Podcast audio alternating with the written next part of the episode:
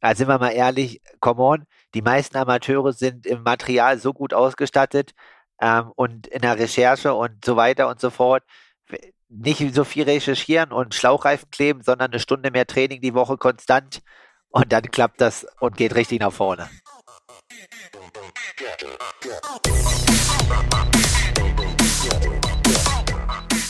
Aloha Kalle, wir stehen im Zeichen der Challenge Rot. Ich in Berlin, du in der Höhe von Livigno. Und wir schauen zurück mit einem Auge und mit dem anderen direkt nach vorn. Wie läuft's bei dir und wie hast du den letzten Sonntag verbracht? Ja, also heute ist ja erstmal Mittwoch und ähm, ja, also es läuft richtig gut. Also ich bin echt ähm, richtig zufrieden hier mit dem Training in der Höhe.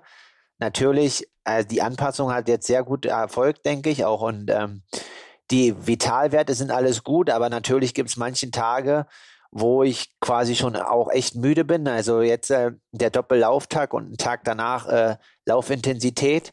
Das war definitiv schon ein hoher Anspruch und ich habe das Gefühl, wenn ich einen Tag nicht schwimmen gehe, ähm, dass ich nächsten Tag irgendwie, wenn ich dann, also klar, ich habe irgendwie einmal in der Woche schwimmfrei von sechs Tagen, also sieben Tage, ich schwimme sechs.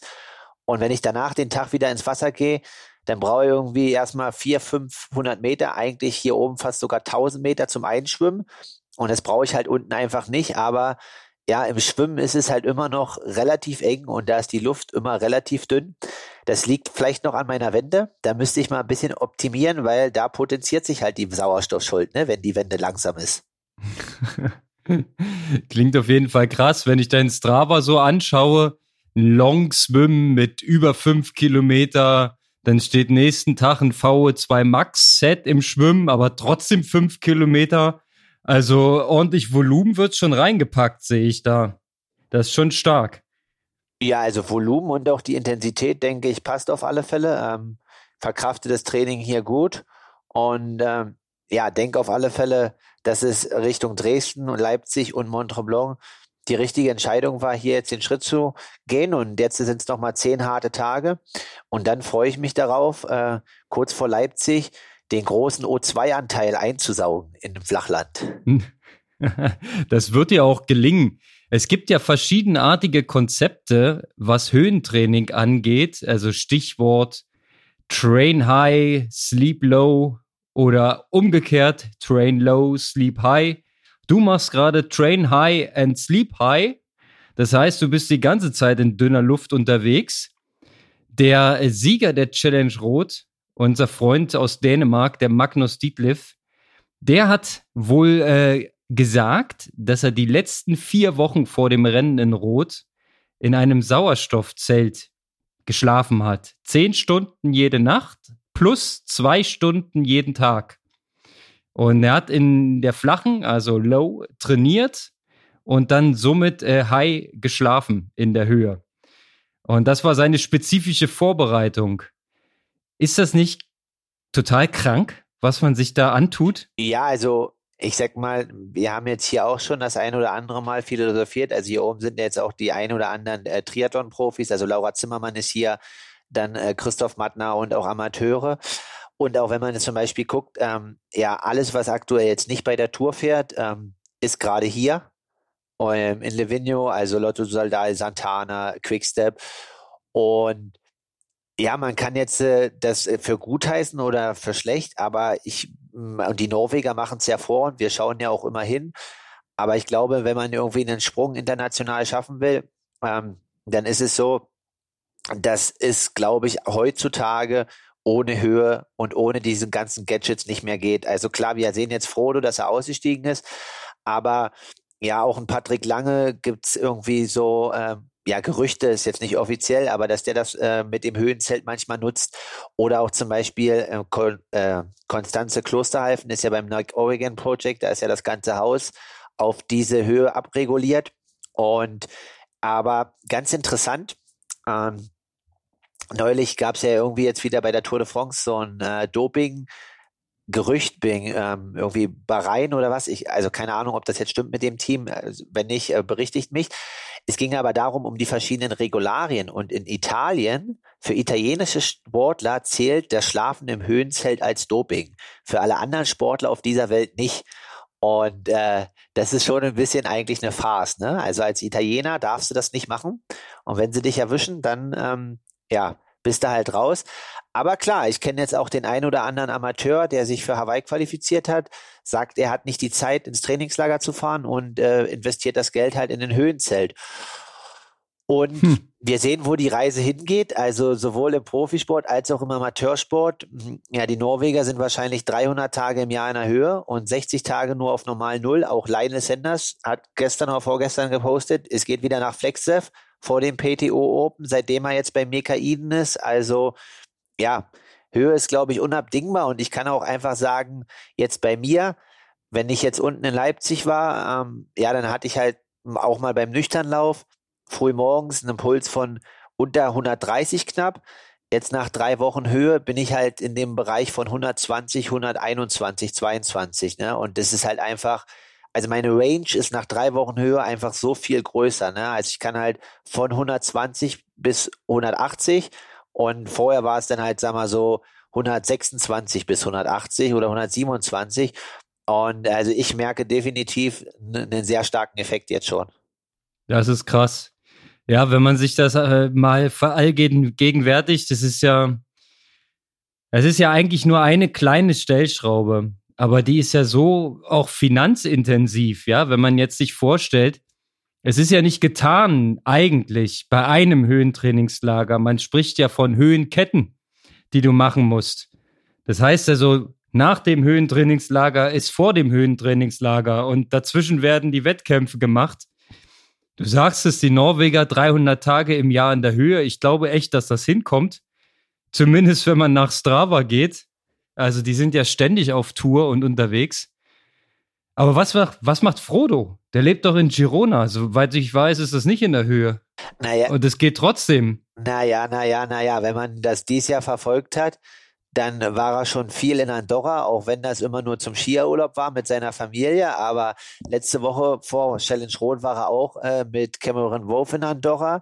Und ähm, also die Magdeburger Schwimmer und Florian Wellbrock haben auch ihre Olympiavorbereitung dort gemacht. Also die Bedingungen müssen dort oben auch ganz gut sein.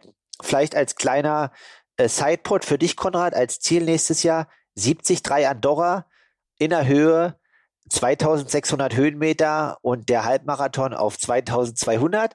Also da kann man auf alle Fälle, wenn man fit ist, eine gute Platzierung erreichen. Da finishen, dieses Jahr waren es 600 Mann. Ähm, ja, also wenn man sich mal richtig eingeben will, dann fährt man dahin aus der Flachen. Äh, es ist ganz sicher genau mein Ding nicht. also, da könnte ich mich auch selbst richten. Äh, das wäre überhaupt kein, das würde gar keinen Sinn machen. Also ich brauche ähm, Standard, normalen Standard-Triathlon, weißt du? Und am liebsten kurz oder ganz kurz. Äh, sobald es Richtung äh, Mittelstrecke oder länger geht, äh, sehe ich, glaube ich, ganz grau aus. Da kann ich meine, meine Stärken, mein, äh, meinen schönen hohen Zuckerverbrauch kann ich dann nicht mehr ausspielen, weißt du? Das geht nur auf der Kurzstrecke. ja, aber hier in der ja. Höhe kannst du auch mehr essen, weil der Verbrauch ist ja auch einfach höher. Ne? Da kannst du auch dann ordentlich tanken jeden Tag. Also muss ich doch mal eine Woche in die Höhe, einfach nur um mein, um mein Essverlangen dann auszugleichen. Alles klar. Werde ich mir mal hinter die Löffel schreiben. Na, aber ähm, jetzt wollen wir mal nicht so lange um den heißen Brei rumreden. Wir haben in Challenge Rot erlebt, der Superlative. Also das Rennen ist zurück auf der Bühne nach einer schweren Zeit, aber brauchen wir nicht thematisieren, das kennen wir alle. Dieses Mal am Sonntag war alles drum und dran, was man sich vorstellen kann. Drama, äh, Superlative ohne Ende. Ähm, geiles Wetter, geile Stimmung, geiles Publikum. Und am Ende einen Marco, Magnus Dietliff, ähm, der hätte Jan Frodenos Zeit aus 2016 schlagen können, wenn er es drauf angelegt hätte. Denn er hat sich im Stadion am Ende feiern lassen, zu Recht, und hat äh, diese Überrekordzeit von Frodo damals um genau zehn Sekunden verpasst. Und das ist mal eine richtig harte Ansage, finde ich, für einen 24-Jährigen. Ja, also definitiv. Also man hat ja jetzt schon öfter mal von ihm gehört, ähm, dass er ganz vorn dabei ist oder auch halt mega Werte hat. Ähm, ganz kleine Anekdote. Ähm, ich habe mir ein bisschen den Stream angeguckt und das ist schon echt eine Ansage auf einen Ironman-Kurs und da geht man mit Selbstbewusstsein drauf. Übersetzung aus dem Fahrrad vorne, Einfachkettenblatt. Welche Größe, Konrad? Du darfst mal raten. Naja, beim Herrn Dietliff, glaube ich, macht schon ein 58er Sinn. Okay, 6211 ist er gefahren. Sauber. Und was hat er denn hinten für einen Rettungsring drauf gehabt für Grading? 28. Sebi meinte ja auch im Vortalk, Aha. also der meinte da, er meinte, er hat sich die Rede angeguckt und meinte quasi im Rennen, dass er nicht glaubt, dass Magnus Ditlev das Rennen halt äh, gut absolvieren wird, weil er sich halt muskulär mit diesem äh, Übersetzung zu sehr ein reinschickt. Und äh, weil du sagst, den Anstieg, äh, Frodo meint der irgendwie erst dort 440 Watt hochgefahren und wurde abgehangen. Ja. Aber gut, was will er halt machen mit 62, 28? Irgendwie muss er ja die Kurbel rumkriegen und den Berg hochbringen. Und wenn da 450 nicht ausreichen, dann muss er halt mehr treten. Also jeder, der schon mal den, den kurzen, knackigen Anstieg da in Greding hochgefahren ist, der weiß, äh, normalerweise ist das ein klarer Fall fürs kleine Blatt. Ganz klarer Fall. Ja, also wenige können es mit einem großen Blatt und ich glaube äh, aktuell nur einer mit einem 62er. Weil das ist ja wirklich crazy. Also ja, Chapeau. Aber dann muss er natürlich 500 Watt da hochfahren, weil sonst wird er ja umkippen. So ist es halt. Ja, also ich bin selber schon mal einen 60er gefahren. Das ist schon sehr, sehr anspruchsvoll.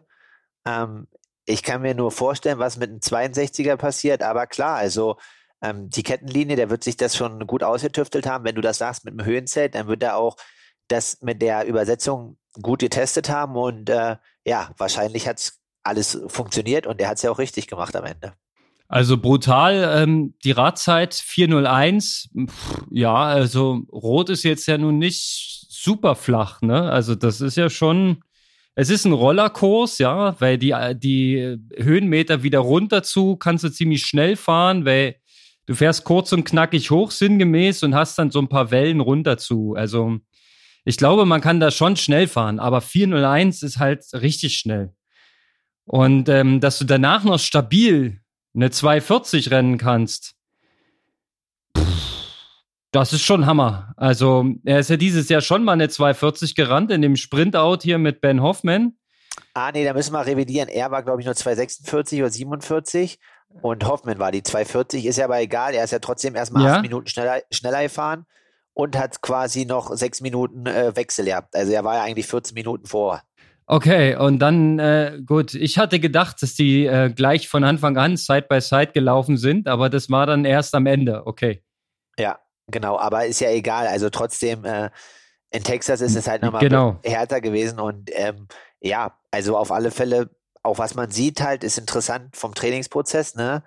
Also drei Rennen für lange Trainingsphasen zwischendurch, aber die drei Rennen, die er halt gemacht hat, auf mega, mega hohem Niveau. Das ist, das ist, äh, kannst du genauso stehen lassen. Und ähm, wir haben ja schon auf kürzeren Distanzen gesehen, was da für ein Potenzial ist.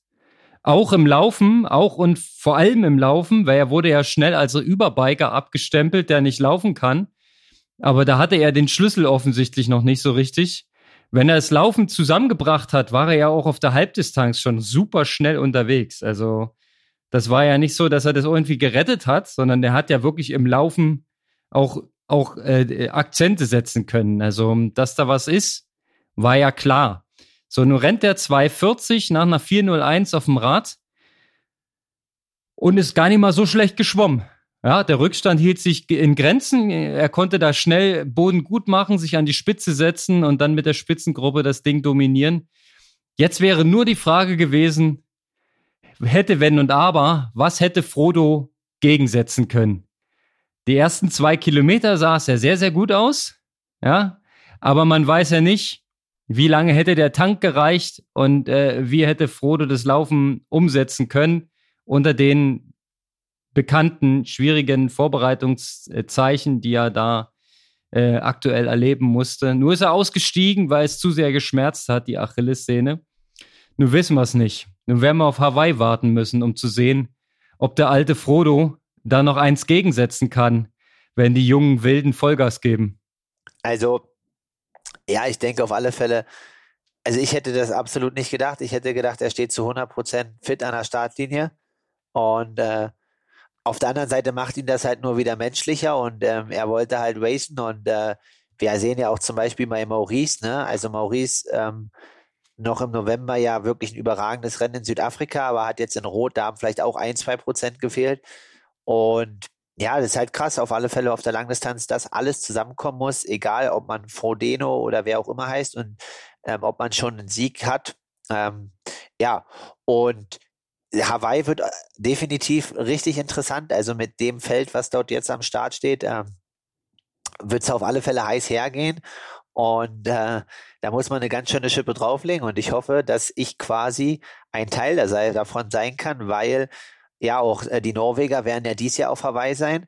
Es wird wahrscheinlich eins der schwersten äh, Ironman-Rennen in den nächsten vier, fünf Jahren, weil die ja dann auch wieder sagen, okay, sie gehen auf äh, Richtung Paris und konzentrieren sich und gehen dann zurück wieder auf die Kurzdistanz.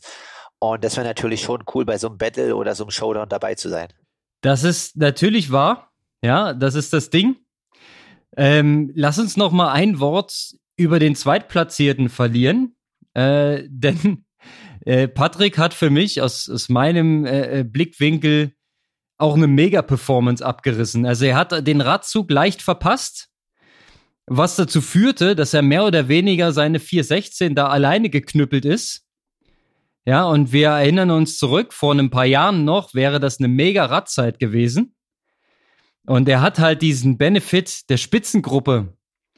Sagen wir die Stichworte Mediatross oder auch eine kleine Vier-Fünf-Mann-Gruppe, ja, da, diese ganzen Vorteile, die hat er nicht genießen können, musste richtig hart arbeiten an seinem oberen Limit, so wie er danach im Ziel äh, berichtet hat, und fackelt danach eine 2,35-0 hin.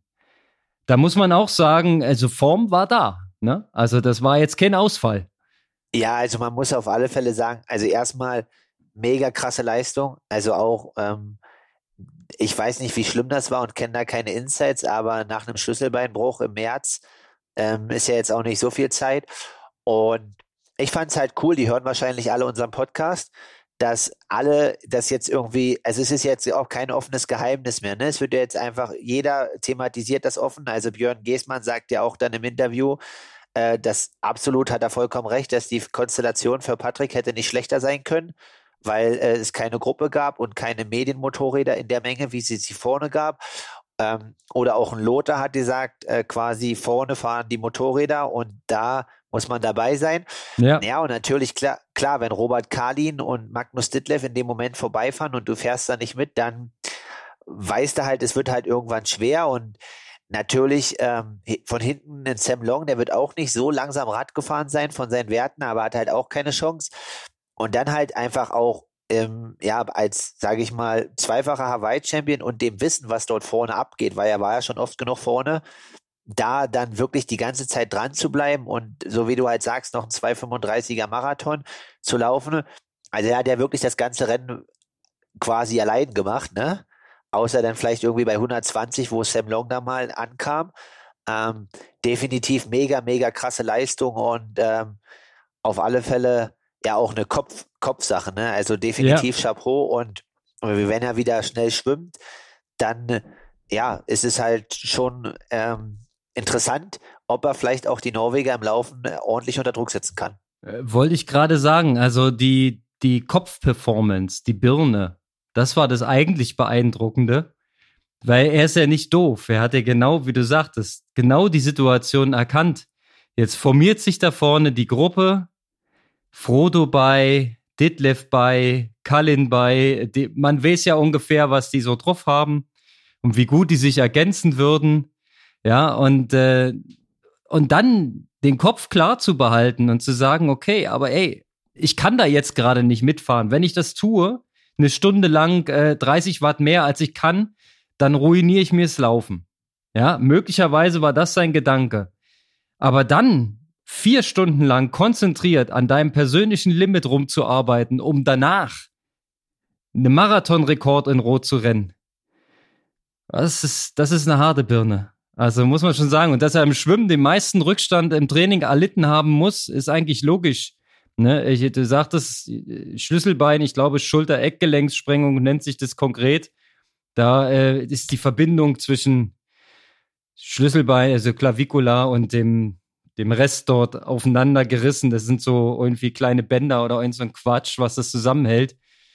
Also das muss schmerzhaft gewesen sein und bis du wieder richtig schwimmen kannst mit Druck, da vergeht, glaube ich, einiges an Zeit. Und so viel Zeit war halt nicht, wie du sagtest, ne?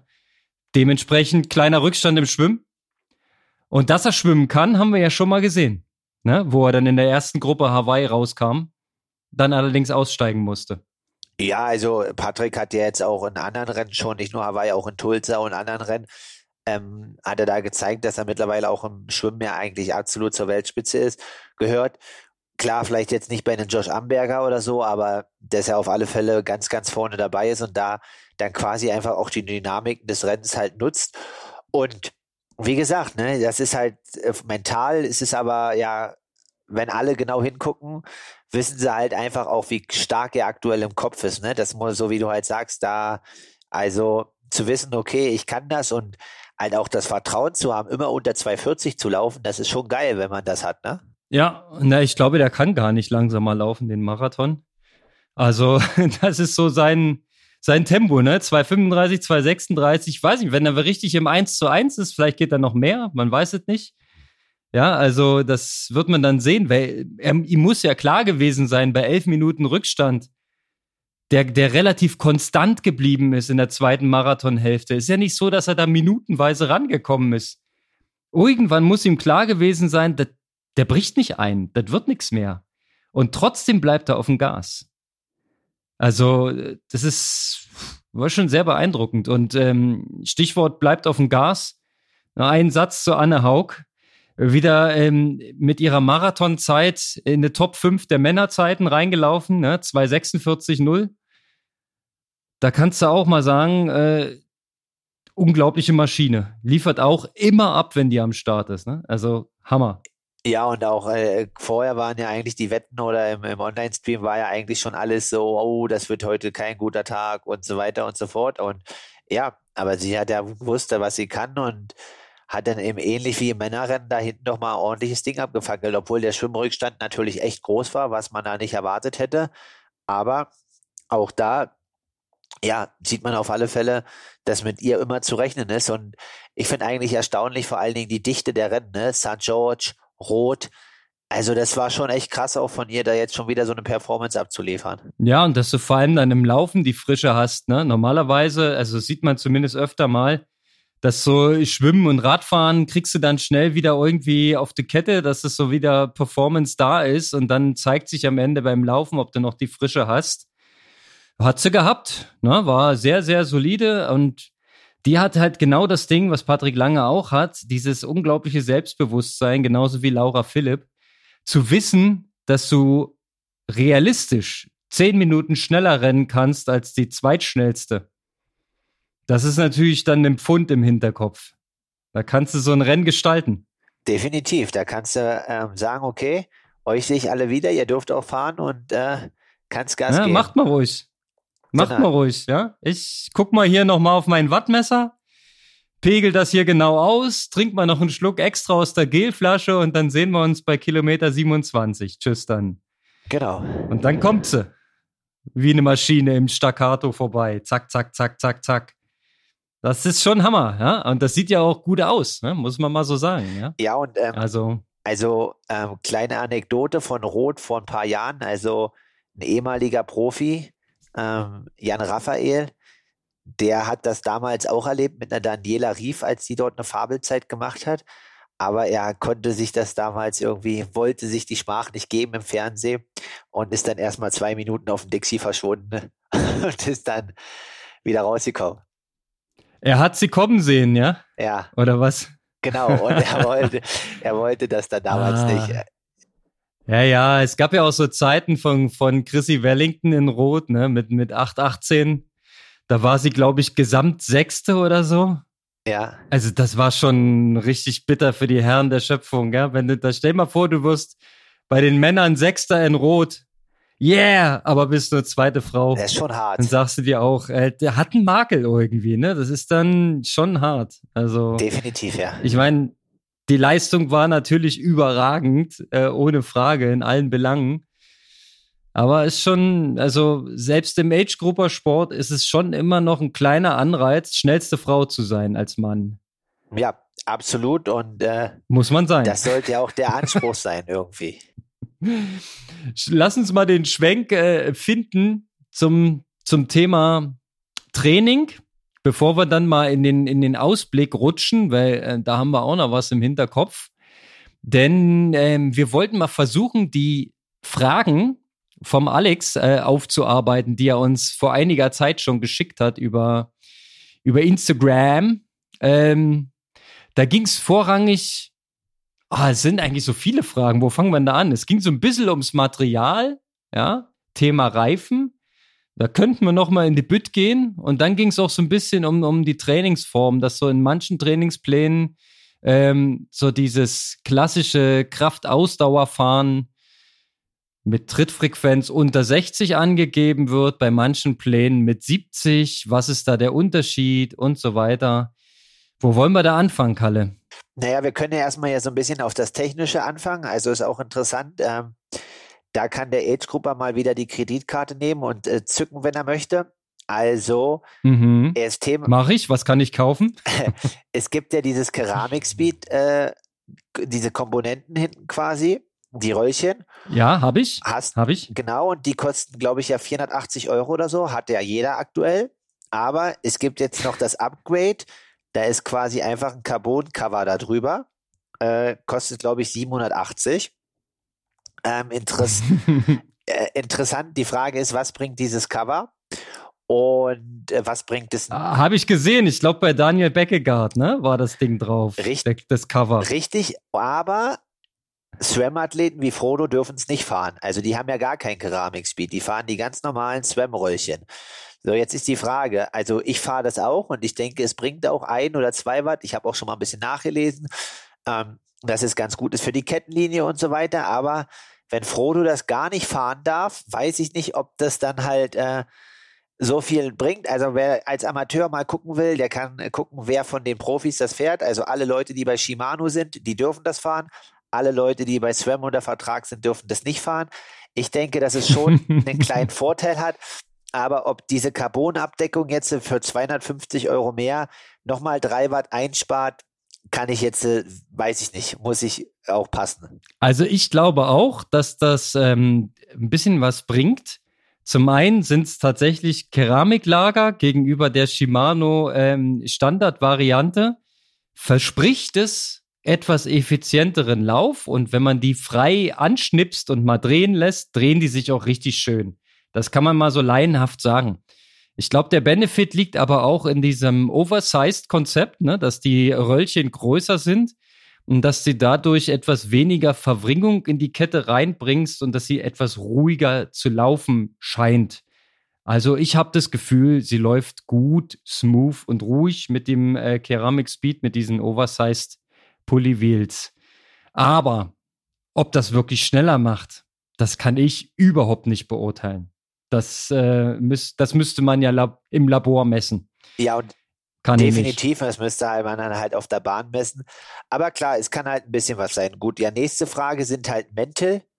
Ähm, ja, also boah, das natürlich, ne, alle bringen da ihre schnellen Mäntel drauf und so weiter. Ja. Da musste halt auch testen und im Endeffekt muss man halt sagen, die allererste Reihe ja, fährt wahrscheinlich immer irgendwelche Prototypen. Das hat man ja auch schon mal in einer Podcast-Folge, wo ich vom Bahntest äh, gesprochen habe und dass der Daniel Backekat da quasi alle Prototypen hatte, der Amateur mega gut drauf saß, äh, eigentlich alles richtig gemacht hat, aber einfach nicht äh, die Material-Gadgets hatte und sich einfach dementsprechend ähm, ja nicht so stark verbessern konnte.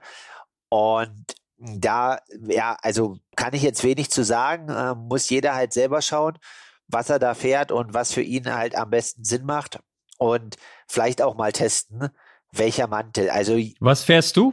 Ähm, ich fahre Conti. Oder als äh, als Schlauchreifen oder mit Mantel und Schlauch? Also es ist jetzt so mit Latexschlauch oder Schwalbe Aerotanschlauch, weil der Schwalbe Erotan soll ganz gut sein. Ähm, und äh, mhm. sehr wenig Reibung. Oder ich fahre Wolfpack-Reifen. Also die sind relativ unbekannt, aber der Entwickler vor, bei Conti, der die ganzen Reifen entwickelt hat, hat eine eigene Firma gegründet, ist eine deutsche Firma, sitzt in Nürnberg, heißt Wolfpack. Ähm, oh, jetzt machen wir hier ganz schön Werbung. Da müssen wir eigentlich jetzt mal eine Werbung einspielen oder vielleicht äh, mal den einen Mantel oder anderen für unseren Podcast rausholen. Nein, Spaß beiseite. Die, also diese Mäntel fahren auch an die Dreiz und Anna Haug. Ähm, denke, dass ja? die auch, okay. auch sehr ähm, quasi am Tüfteln sind und dass die daher gut sind. Okay, aber klassisches Prinzip Mantel mit Schlauch, verstanden? Also kein ähm, Tubeless. Das hattest du mal und war äh, auch ist einmal schief gegangen. Seitdem hast du es nicht mehr. Genau, soll halt Richtig? halt schnell. Genau, soll halt schnell sein, ist aber bei mir einfach, kann man auch ehrlich sagen, eine Kopfsache. Ja. Also. Ich ehrlich gesagt habe so. äh, null Erfahrung mit Tubeless und habe auf dem Zeitfahrrad ähm, klassische geklebte Schlauchreifen.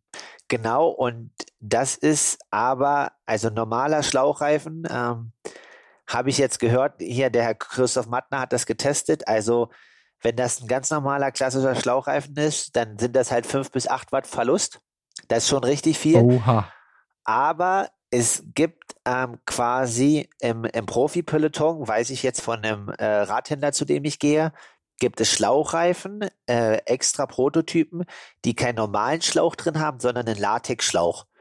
Und die sollen wiederum die gleiche Reibung haben wie Mantel mit normalen äh, Latexschlauch. Ah, ich dachte, Schlauchreifen haben gar keinen Schlauch drin. Nein, einen Schlauchreifen, du klebst, da liegt doch ein Schlauch drin. Nee.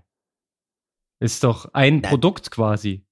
Also. Genau, und wenn da, genau, das ist ein Produkt, aber wenn dieses Produkt aus Latex ist in drinne, Mhm. Dann ist gut. Dann ist die Reibung weh. Dann ist es gut, aber da ist schwer ranzukommen. Ah. Er muss, auch, muss auch was dran sein, weil, ähm, also es wird zwar gesagt, dass alle Clincher fahren, aber hier ähm, in der Schwimmhalle, ist ja Italien, da steht das Pinarello von Philipp Ugana, wo er Weltmeister wird wurde im Zeitfahren. Ja. Und da ist auch ein Schlauchreifen drauf. Also kann ich mir nicht vorstellen, dass Ineos dort 10 Watt liegen lässt. Ja, kann ich mir auch nicht vorstellen. Und äh, die Diskussion hat man jetzt auch bei der Tour de France schon gehört. Ja, es gibt also zwei Lager. Es gibt die klassischen Schlauchreifenkleber und es gibt die Tubeless-Fraktion. Und irgendwie sind sie ja beide genauso schnell. Deswegen, also da muss man auch einfach sagen, als neutraler Podcast, da ist auch, glaube ich, auf allen Seiten viel Marketing dabei. Und äh, was da wirklich das Schnellste ist, kann man, glaube ich, einfach nur, wenn man die Chance hat, auf die Bahn gehen und dann alles durchtesten und dann kann man halt gucken, ne? Aber das ist halt trotzdem, also ist halt einfach ein Zahlenspiel und da können wir jetzt, glaube ich, keine Allgemeinformel hier veröffentlichen. Ich sag's mal praktisch, ne? Ich habe jetzt einen Wettkampf, Laufrad, Satz, da sind geklebte Schlauchreifen drauf von Conti. Jetzt habe ich auch die Marke gesagt, ist mir egal. Ähm, ich habe da jetzt gar keine Möglichkeit, irgendwie zu reagieren. Was soll ich denn machen? Soll ich die abreißen? Und äh, mir, mir irgendwelche anderen draufkleben oder mir einen kompletten neuen Wettkampflaufradsatz kaufen. Da äh, reicht die Familienkasse gerade auch nicht. Da kriege ich übelst Ärger. Geht in den Urlaub drauf dafür. Ähm, kannst du auch nicht machen. Also ich würde sagen, da gehe ich die extra Runde und versuche nochmal hier und da ein gutes Training einzulegen. Dann hole ich die drei Watt Verlust wieder raus. Genau, also wie gesagt, ähm, und auch bei den Amateuren, wenn die alle immer jetzt quasi hier auch viele Fragen nach äh, Material kommen, da sind wir mal ehrlich, come on, die meisten Amateure sind im Material so gut ausgestattet ähm, und in der Recherche und so weiter und so fort. Nicht so viel recherchieren und Schlauchreifen kleben, sondern eine Stunde mehr Training die Woche konstant und dann klappt das und geht richtig nach vorne. Ja, die Betonung liegt auf konstant. Das ist ja immer unsere Schwierigkeit. Ne? Es gibt immer die schönen Ausreißerwochen und dann gibt's wieder diese, das Gegenteil davon. Ähm, lass uns noch die letzte inhaltliche Frage zum Training herausarbeiten. Und zwar geht's um das klassische KA-Training.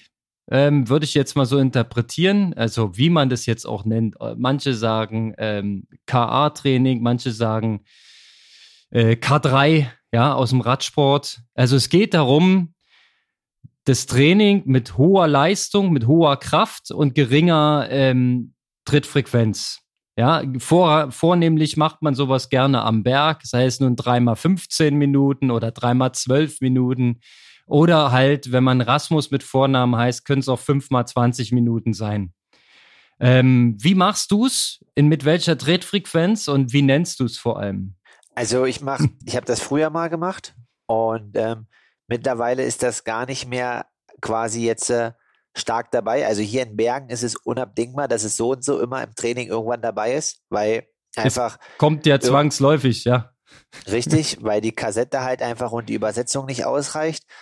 Ähm, und ich habe aber auch das Gefühl, also vor allen Dingen auch in Bergen, dass der muskuläre Anspruch halt mega hoher ist. Ne? Also ähm, da ist immer die Frage, ob die Müdigkeit dann so ja, ob das dann halt den Effekt hat. Und ähm, wir, Rasmus trainiert natürlich richtig gut und hat auch seine Ansätze und Laktatbildungsrate senken macht man natürlich damit. Aber ähm, was auffällt, ist, dass Leute äh, auf der Kurzdistanz, also ähm, die sehr, sehr schnell laufen, alle eine sehr hohe Trittfrequenz fahren. Also ich kann mal zum Beispiel sagen, dass ein Gustav Iden ähm, zum Beispiel beim, bei der Challenge in Samorin eine 95er Frequenz gefahren ist, wird wenig thematisiert, aber ja, wird schon irgendwas dran sein. Und wenn wir uns dran erinnern, Lenz ist auch immer hohe Frequenzen gefahren. Deswegen ist die Frage, ja, also dieses Niedrigfrequenztraining macht schon Sinn einfach. Also ich verstehe auch den Ansatz, aber ich denke auch, es ist halt genauso wichtig. Vor allen Dingen, glaube ich, ist das im AK-Bereich noch ein größerer Faktor, diese hohen Frequenzen einfach abrufen zu können. Ähm, deswegen halt vielleicht auch mal in die andere Richtung denken. Ja, das ist natürlich klar. Es gibt immer zwei Seiten der Medaille. Aber bei dieser Art von Training ist ja der, der wissenschaftliche Ansatz dahinter, dass man ja diese schnell zuckenden Muskelfasern anspricht durch die hohe Kraft, die man auf die Pedale bringt. Ja, weil man ja durch niedrige Trittfrequenz eine hohe Kraft draufbringen muss, um die Leistung zu erbringen. Und man möchte die dann quasi umerziehen äh, zu langsam zuckenden beziehungsweise unter Sauerstoff arbeitenden Muskelfasern. So, und das gelingt mit einem mit Leistungsbereich auf jeden Fall unterhalb der Schwelle. Ja, also wenn man zu weit drüber geht, dann äh, verfehlt man diesen Trainingseffekt. Und es geht halt nur mit einer möglichst niedrigen Tretfrequenz, damit eben die Kraft auf dem Pedal extrem hoch ist. Sonst spricht man diese Art Muskelfasern nicht an. Und wenn man dann ganz schlauer ist und sich an alle Vorgaben hält, dann macht man das auch noch Kohlenhydrat periodisiert. Das heißt also, mit einem leichten Kohlenhydratmangel geht man in dieses Training hinein, damit die geneigte Muskelfaser, die man erreichen möchte, keine Chance hat, sich schnell verfügbare Kohlenhydrate als Energie ähm, heranzuziehen. Denn sie soll ja lernen, ne, ähm, mit den gegebenen Mitteln, Stichwort Fettstoffwechsel, zumindest aerober Kohlenhydratstoffwechsel, der etwas länger dauert. Ähm, damit soll die sich ja dann am Ende begnügen und äh, soll dann arbeiten, diese Muskelfaser. So, und wie man das jetzt genau ausgestaltet, ob mit einer 70er Tretfrequenz oder mit einer 50er oder einer 60er, das ist äh, ähm, von Trainer zu Trainer schon unterschiedlich und von Studie zu Studie unterschiedlich. Und ich glaube, das kann man am Ende nicht wirklich beantworten. Also ich habe zufälligerweise heute so ein Training gemacht. Ja, und bei mir hat einfach die Windrichtung die Trittfrequenz bestimmt. Weil ich habe hier nur flaches Land und keinen Berg habe deswegen den dicksten Gang aufgelegt und raus zu war die Frequenz zwischen 60 und 70 und auf dem Rückweg zwischen 50 und 60. Ähm, so ist es zur halt. Zur Steuerung dieses Trainings ähm, ist, glaube ich, im Radsport, also ganz einfach. Früher hat man das ja dann über Trittfrequenz ähm, und auch vielleicht jetzt aktuell über Watt gemacht. Ich weiß aber zum Beispiel, ähm, ich war mal mit einem Radsportler trainieren, der hat ja auch so kleine Komponenten eingebaut dass quasi ähm, das Wattmesssystem, wenn man das, ich muss mal gucken, ob das jetzt bei jedem Garmin geht und bei jedem Wattmesssystem, ähm, der hat das über Newtonmeter gesteuert. Also, dass du halt genau siehst, wie viel Newton du im Moment auf die Pedale bringst. Und dann spielt ja die Frequenz, in dem Moment musst du einfach dementsprechend anpassen, wie viel Newton du halt aktuell trittst. Also wie viel Newtonmeter Kraft pro Umdrehung aufs Pedal kommt.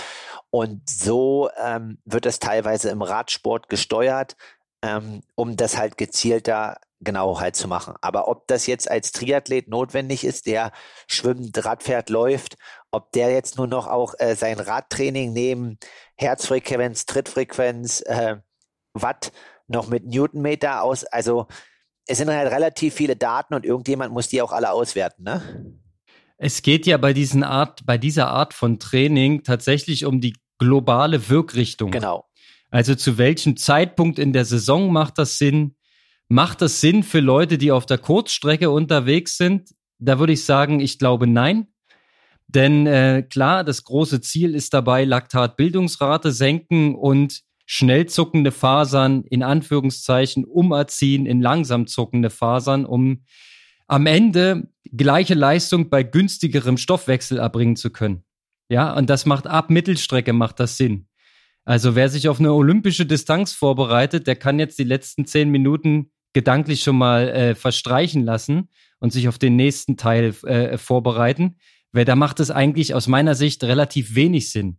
Ich habe dieses Training jetzt schon mal eingestreut, weil ich tatsächlich noch mit dem Gedanken spiele, eine Mitteldistanz zu machen dieses Jahr.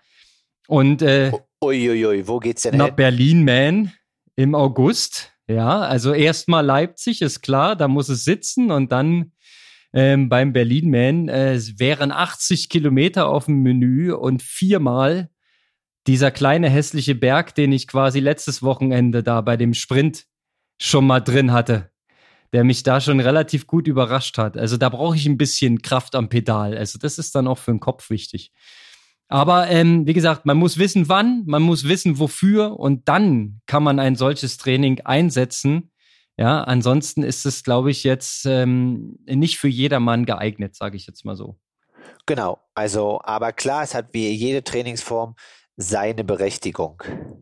Natürlich, ja. Wenn der Lodder fragst, ja, der hat gesagt, fährst in die Berge, ja, und dann fährst du den ganzen Tag Berg hoch und Berg wieder runter, Berg hoch und wieder runter. Und wenn du Berg hoch fährst, ja, dann halt schön niedrige Drittfrequenz, machst du KA. Mhm, Aber Lothar, Also da, das. Lothar ist auch, Ja. äh, neulich war er mit seinen Amateurathleten in den Bergen und alle hatten ein E-Mountainbike auf seinen Stories. Da dachte ich mir auch, ja, ja, Lothar, immer schön sagen, Berge fahren mit E-Rädern. Also ich werde hier auch tagtäglich von E-Fahrrädern überholt.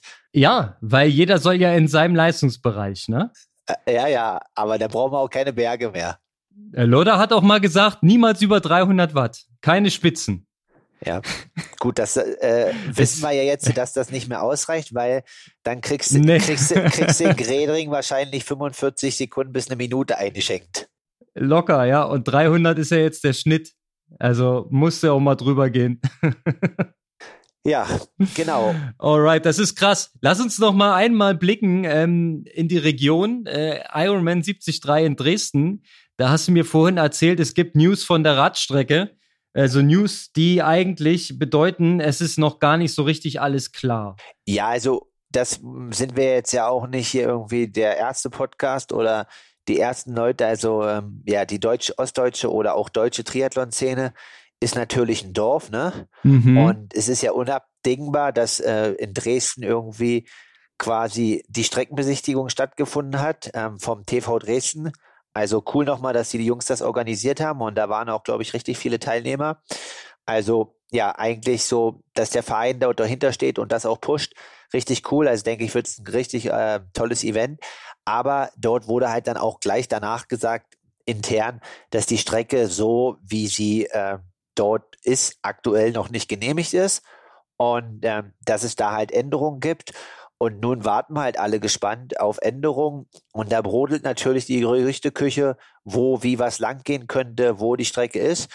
Und ja, so wie es vielleicht jetzt aussieht oder wie man vielleicht auf den einen oder anderen Kanal vernehmen kann, wird sie definitiv anspruchsvoll, äh, kriegt ein paar Höhenmeter, aber ja, wir können ja jetzt auch nicht hier irgendwelche Eier oder ungelegten Sachen veröffentlichen, die noch gar nicht irgendwie feststehen. Und deswegen sind wir jetzt einfach gespannt, was äh, in den nächsten vier Wochen rauskommt. Also heute kam die Profi-Startliste raus. Ich freue mich auf ein sehr erlesenes Feld und ähm, ja, freue mich auf alle Fälle richtig äh, auf heimischem Boden mit so viel guten Gegnern oder auch Konkurrenten an eine Startlinie zu gehen. Bin aber natürlich froh, dass ich aktuell in den Bergen verweile und mich dann auf die dort bevor die stehenden Höhenmeter doch ganz gut vorbereite. Dich wird auf jeden Fall nichts schocken. Aber ich muss sagen, so äh, dreieinhalb Wochen vor dem großen Event, das Ding nicht fix zu haben, würde mich als Veranstalter sehr in Unruhe versetzen. Ja, also wir hatten ja auch im Vorfeld des Firmenlaufs in Leipzig so ein bisschen unsere lieben Sorgen. Ähm, das ist nicht cool, ja, und das fühlt sich auch nicht wirklich gut an. Also ich glaube, da wird ziemlich hart gearbeitet und gerungen. Und ich hoffe, die kriegen eine geile Strecke am Ende hin, die dem Ganzen auch gerecht wird, weil wo Ironman draufsteht, da erwartet man schon Qualität. Ja, und äh, sag doch noch mal einen Satz zu deiner Startliste, weil ich habe die aktuell immer noch nicht gefunden, oh. weil ich wahrscheinlich auch ein bisschen zu blöd bin, um mich hier durchzuklicken. Dann äh, wer steht denn da so mit drauf? Also steht ein Florian Anger drauf. Ähm, dann steht aus Australien ein, Max Neumann drauf. Also ich weiß jetzt nicht, ähm, ob den allen Hörern was sagt, aber der ist definitiv ganz gut. Dann haben wir ähm, einen Peter Hemmerich, einen Ruben Zepunke, dann äh, Thor Benedix Matzen, ähm, dann ja aus deutscher Sicht vielleicht noch Franz Löschke und so Frederik Hennis. Also ich sag mal, es sind schon so 10, 15, 20 gute Leute da und auf alle Fälle, ja, wird es auf alle im Schwimmen schnell, es wird im Rad schnell und es wird im Laufen schnell. Also man muss dort auf alle Fälle ein kompletter Athlet sein. Und ähm, es sind äh, quasi von jedem Athletentypus sind Athleten da. Und definitiv wird äh, ich denke, das Rennen in Dresden sehr anspruchsvoll und ähm, gibt wahrscheinlich gute PTO-Punkte, weil halt viele gute da sind. Und ich glaube, man muss auf alle Fälle sein A-Level dort mitbringen, um vorne mitspielen zu können. Sehr schön. Na, da arbeitest du ja gerade dran und ähm, der Plan, aus der Höhe herunterzukommen, mit dem äh, Olympischen Triathlon in Leipzig nochmal eine schöne Spitze zu setzen, um das Training abzurunden und dann eine Woche später den 73 in Dresden in Angriff zu nehmen. Das klingt mega rund. Ich würde es nicht anders planen, wenn ich Profi wäre. Nun bin ich es nicht. Äh, deswegen mache ich nur den Olympischen in Leipzig mit und gucke mir den äh, Dresdner 73 dann aus der Ferne an. Aber äh, das wird ein Spektakel, das wird geil. Hast du schon irgendwas verlauten hören? Ähm, Gibt es eine Übertragung von diesem 73? Also machen die den ganz großen Bahnhof oder erstmal nur so den halben Bahnhof? Ich habe Gerüchte gehört, dass MDR wohl ein großes Interesse hat, äh, richtig Gas zu geben. Uh, das wäre nice. Also zumindest, wenn es äh, online in der Mediathek einen Stream gäbe, das wäre schon mal richtig schön. Ähm, ist auch für die Region, glaube ich, dann richtig cool, wenn das ganze Ding so einschlägt. Ich meine, die Startplätze gingen ja mega schnell weg. Das ist ja, ähm, das Interesse ist ja definitiv da. Und die Kulisse, die wird auch entsprechend geil sein und die Landschaft rund um Dresden, die ist auf jeden Fall auch richtig der Hammer, egal wo die Radstrecke am Ende lang ist. Ne? Also genau, das, da, da, können wir vielleicht nochmal dann äh, direkt vor Ort die Amateure befragen, äh, wenn die Radstrecke dann veröffentlicht wurde, ob die Kulisse ja. so geil war. Ja, weil aktuell liest man was auf Strava von wegen, ey, hat das bei sich irgendeiner angeguckt? Das ist ja nur Baustellen. Aber ähm, die Strecke, die jetzt erstmal draufsteht auf der Seite, geht halt von Dresden raus Richtung Meißen und dann hat's da oben einen, einen Wendeloop und dann geht's wieder zurück. Ähm, eine Runde 90 Kilometer. Aber wenn du sagst, das ist noch nicht der letzte Schrei, ja, dann ähm, ist es da eben noch nicht. Die ist jetzt gerade angegeben mit 850 Höhenmeter. Du hast was verlauten hören mit über 1200 Höhenmetern. Äh, ich glaube, hättest du damals nicht die Corona-Infektion gehabt, äh, ihr wärt eine ganz andere Strecke abgefahren. Das, das, definitiv. Also eigentlich, also wir sind, wir sind ja der Ankündigungspodcast und äh, haben immer viele Events und Ideen, die dann nicht umgesetzt sind. Aber auf alle Fälle, ja, wir hätten alle Leute, wären nach Dresden gekommen, hätten ein schönes Wochenende gehabt, aber wären äh, ja quasi was anderes gefahren, als irgendwie dann passiert ja. wäre. Hätten eine tolle Strecke gesehen, aber nicht die Strecke des 73 Dresden. Weil offensichtlich ist das ganze Ding noch dynamisch, sagen wir es mal so. Ne? Und äh, wir lassen uns überraschen, was dabei rauskommt. Auf jeden Fall wird's ein knackiges Ding und die Laufstrecke sieht sehr verwinkelt aus. Drei Runden da in der, in der City, immer über die Brücken rüber, Wände, wieder rüber, wieder nüber. Ähm, sieht jetzt ein bisschen unrund aus. Aber bestimmt zuschauerfreundlich. Durch die drei Runden und immer hin und her, da, da sieht man die Athleten mindestens sechsmal, wenn ich richtig überschlagen habe. Ja, definitiv. Das wird auf alle Fälle cool. Und in Dresden ist ja bei Sportveranstaltungen in der Innenstadt schon immer gute Stimmung. Also vom Dresdner Citylauf ähm, macht auf alle Fälle Spaß. Und das wird wahrscheinlich nicht anders sein an dem Wochenende. Wir lassen uns überraschen. Wird auf jeden Fall knackig und du kommst in Bestform runter von da oben. Und äh, dann sehen wir uns erstmal in Leipzig. Ja, also bis dahin schnacken wir zwar nochmal, aber physisch sehen wir uns dann mal in Leipzig. Und äh, meine Augen sind auf Startnummer 10 gerichtet in Leipzig. Welche Startnummer hast denn du eigentlich? Drei. Meine Augen sind auf Startnummer 3 gerichtet. Ach so, okay. Ja, und dann werden wir sehen, ich werde noch ein bisschen an meiner Schwimmform arbeiten, dann kann ich dir noch die ersten 120 Meter Tempo machen. Das ist gut, das freut mich. Äh, wichtig ist, dass du da Erster bist, Konrad. Also ein Rico Bogen vielleicht mal ein bisschen unter Druck setzen. Okay, dann, dann reden wir aber nur noch über die ersten 30 Meter. Okay. Danach wird's schon eng. Alright, und dann muss ich zusehen, dass ich irgendwie wieder an Land komme. Aber was? Naja, letztens ging's schon ganz ordentlich. Was interessant wird in Leipzig, also wir könnten ja jetzt mal Wetten abschließen. Also der Sven ähm, und der Leipziger Triathlonverein, die organisieren das ja gut. Ich glaube, gab es schon jemals einen Leipziger Triathlon, der ohne Neopren stattgefunden hat? Also, ich habe mal gehört, dass der Leipziger Triathlon nicht nur der Triathlon ist, der immer stattfindet, sondern auch der Triathlon ist, der immer mit Neo ist.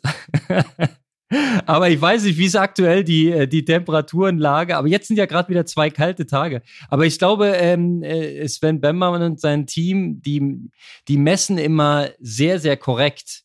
Und zwar nicht am Rand in 20 Zentimeter Tiefe, sondern da, wo es hingehört. Und zwar an der weitest entferntesten Stelle, ja, wo wir ja auch durchschwimmen müssen. Und dann entsprechend in einem Meter Tiefe, wie man messen soll. Und da ist es dann meistens kühler, als ähm, was manch andere messen.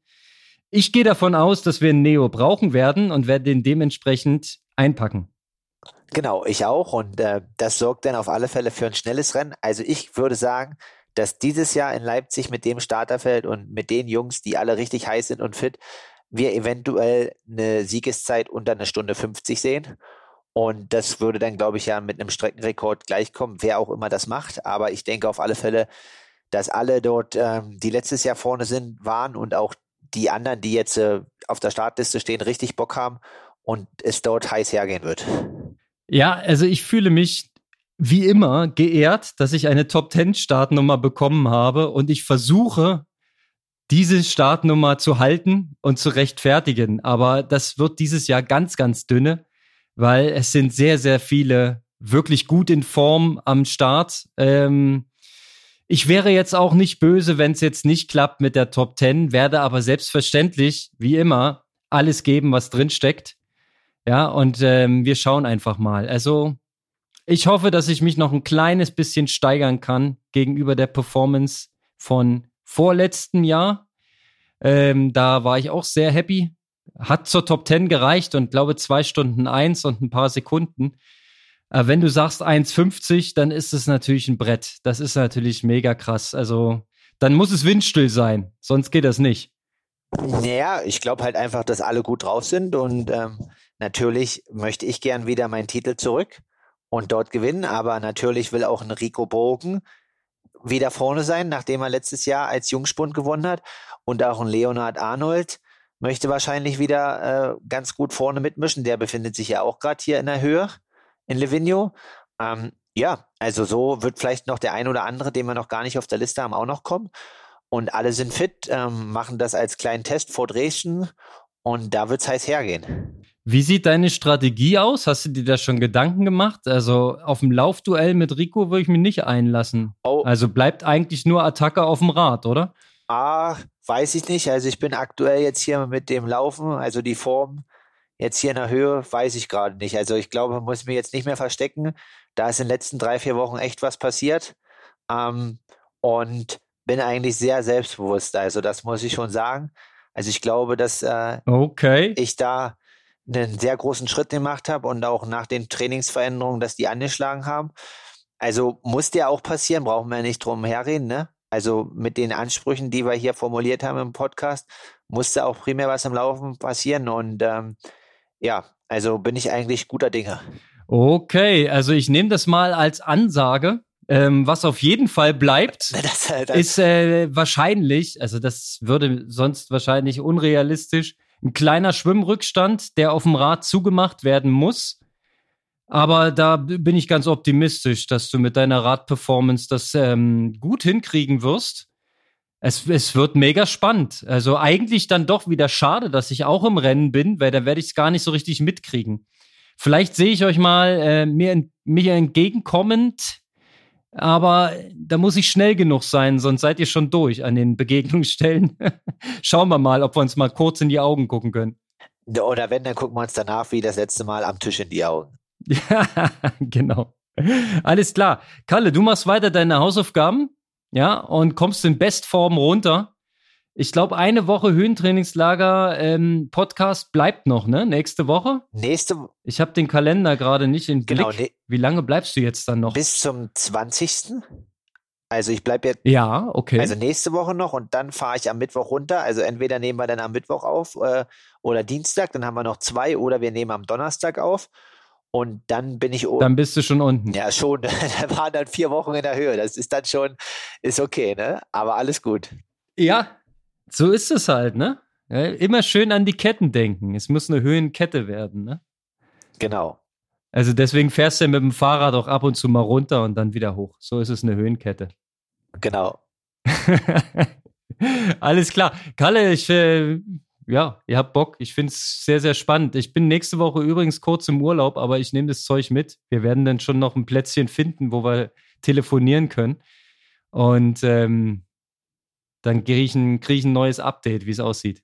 Genau, in dem Sinne, Konrad, gutes Training, ein bisschen gute Erholung und dann hören wir uns nächste Woche. Aloha aus Levidio. Aloha, Kalle.